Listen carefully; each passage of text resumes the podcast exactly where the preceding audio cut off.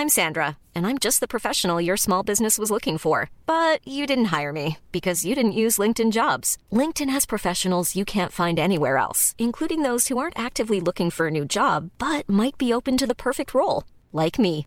In a given month, over 70% of LinkedIn users don't visit other leading job sites. So if you're not looking on LinkedIn, you'll miss out on great candidates like Sandra. Start hiring professionals like a professional. Post your free job on linkedin.com/people today.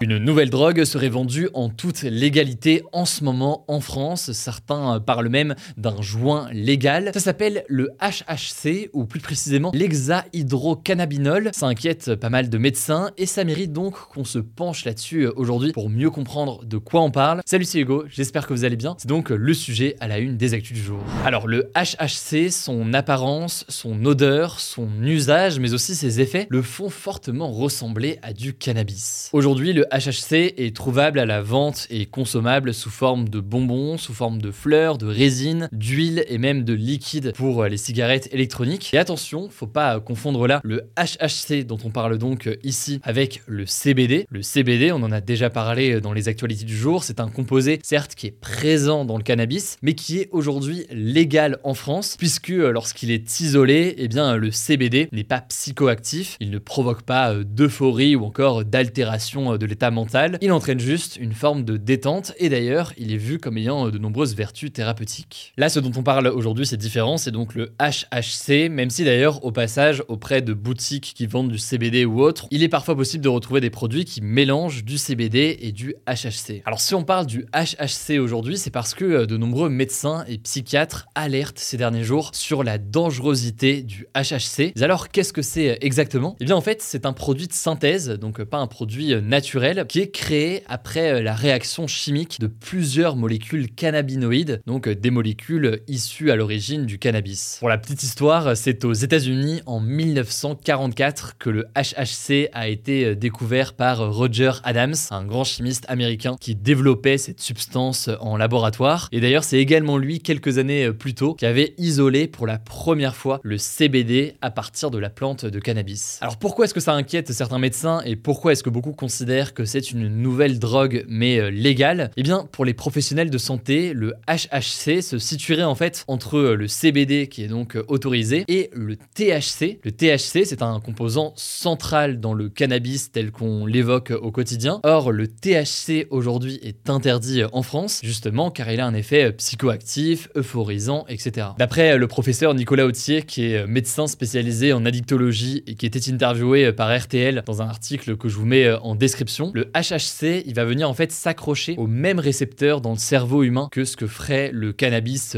THC, donc en produisant des effets qui sont aussi assez proches du THC. Et en réalité aujourd'hui, on ne sait pas vraiment à quel point le HHC est moins puissant que le THC. Certains disent qu'il est beaucoup moins, d'autres disent que c'est euh, très proche. Par ailleurs, certains estiment que le HHC entraîne un ressenti euh, plus rapide. Bref, il y a pas mal de flou euh, là-dessus. Au passage, je réalise que c'est au moins la cinquantième fois que je prononce le mot HHC. Désolé pour ça, je vous laisse faire euh, un décompte. Heureusement, on est bientôt euh, au bout du sujet. Bref, le HHC, c'est donc un produit aujourd'hui en vente libre et ce depuis un peu plus d'un an en France. On peut en trouver dans des magasins de CBD ou alors euh, en ligne et certains évoquent donc un joint légal. Tout ça, c'est lié en fait à une sorte de flou juridique autour de la substance. Je vous la fais courte, vous inquiétez pas, mais en gros, aujourd'hui, le CBD, c'est la seule substance qui est officiellement légale en France à condition que son taux de THC soit situé entre 0 et 0,3%. Mais le truc, c'est que le HHC, il présente le même pourcentage de THC que le CBD. Donc c'est moins de 0,3%. Autrement dit, donc, sur ces normes-là, eh bien, il rentre dans les mêmes normes, on va dire, que le CBD. Et donc, il est autorisé aujourd'hui.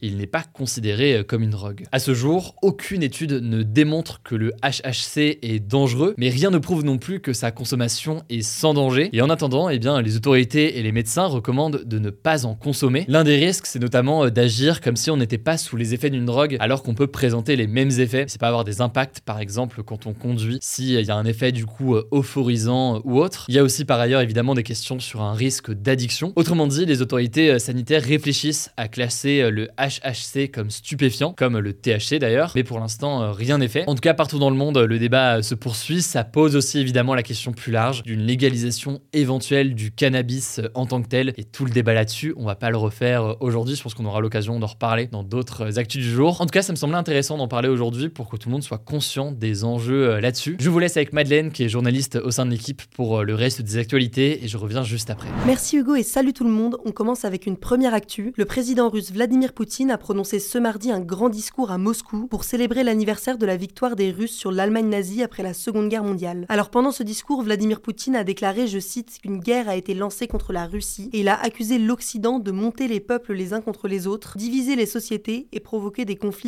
Il a aussi accusé certains pays de chercher à créer un nouveau néonazisme et à détruire la Russie. Au même moment, le président ukrainien Volodymyr Zelensky a reçu à Kiev la présidente de la Commission européenne Ursula von der Leyen pour célébrer la journée de l'Europe. Et donc c'est une visite à une date très symbolique qui montre une nouvelle fois le rapprochement entre l'Ukraine et l'Union européenne. Deuxième actu en France, le gouvernement a dévoilé son plan de lutte contre la fraude fiscale dont l'objectif affiché est, je cite, de faire payer ce qu'ils doivent aux ultra-riches et aux multinationales qui fraudent. Plusieurs mesures ont été annoncées. Première annonce, d'ici 2027, les contrôles sur les plus grosses fortunes vont augmenter de 25%. Deuxième annonce, le gouvernement est en train de réfléchir à la mise en place de sanctions plus fortes pour les fraudes plus graves, par exemple lorsque de l'argent est dissimulé à l'étranger pour éviter de payer des impôts. Troisième annonce, un service de renseignement spécialisé pour lutter contre la fraude fiscale va être créé et 1500 personnes vont être recrutées d'ici 2027. Alors ce plan, il a été critiqué par une partie de l'opposition. C'est le cas par exemple du syndicat de la CGT qui considère que les moyens mis en œuvre par le gouvernement sont très insuffisants au vu des objectifs qui ont été fixés. Troisième actu, 13 personnes ont été tuées ce mardi à Gaza, territoire palestinien, dans des frappes menées par Israël. Alors l'armée israélienne a annoncé avoir mené des opérations ciblées pour tuer trois chefs du djihad islamique palestinien, une organisation armée de défense de la Palestine qu'Israël et plusieurs autres pays considèrent comme terroristes. Et donc la mort de ces trois responsables a été confirmée par l'organisation. Le truc c'est que selon le ministère palestinien de la Santé, quatre enfants ont aussi été tués dans ces frappes. Donc tout ça laisse craindre une nouvelle escalade des tensions entre Israël et la Palestine, sachant que depuis le début de l'année 2023, au moins 120 Palestiniens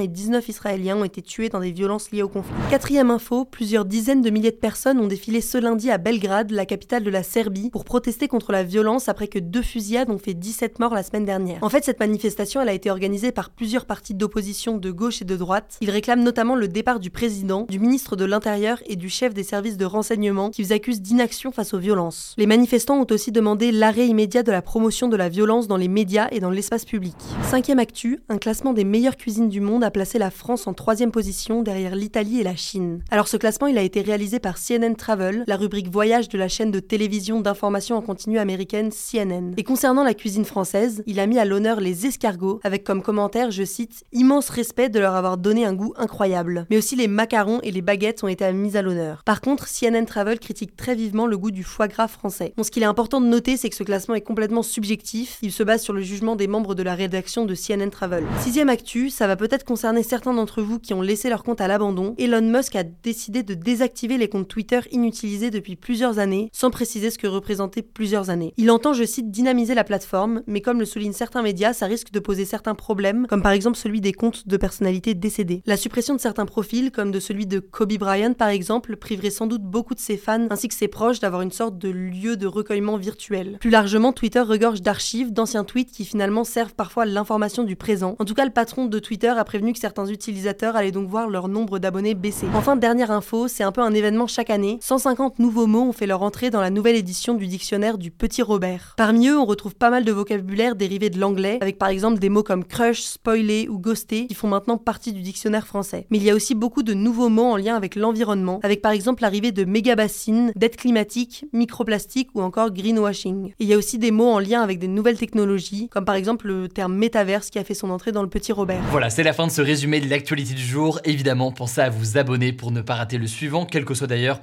l'application que vous utilisez euh, pour m'écouter. Rendez-vous aussi sur YouTube ou encore sur Instagram pour d'autres contenus d'actualité exclusifs. Vous le savez, le nom des comptes, c'est Hugo Décrypte. Écoutez, je crois que j'ai tout dit. Prenez soin de vous et on se dit à très vite. Mom deserves the best, and there's no better place to shop for Mother's Day than Whole Foods Market. They're your destination for unbeatable savings, from premium gifts to show-stopping flowers and irresistible desserts. Start by saving 33% with Prime on all body care and candles. Then get a 15-stem bunch of tulips for just $9.99 each with Prime. Round out Mom's menu with festive rosé, irresistible berry chantilly cake, and more special treats. Come celebrate Mother's Day at Whole Foods Market.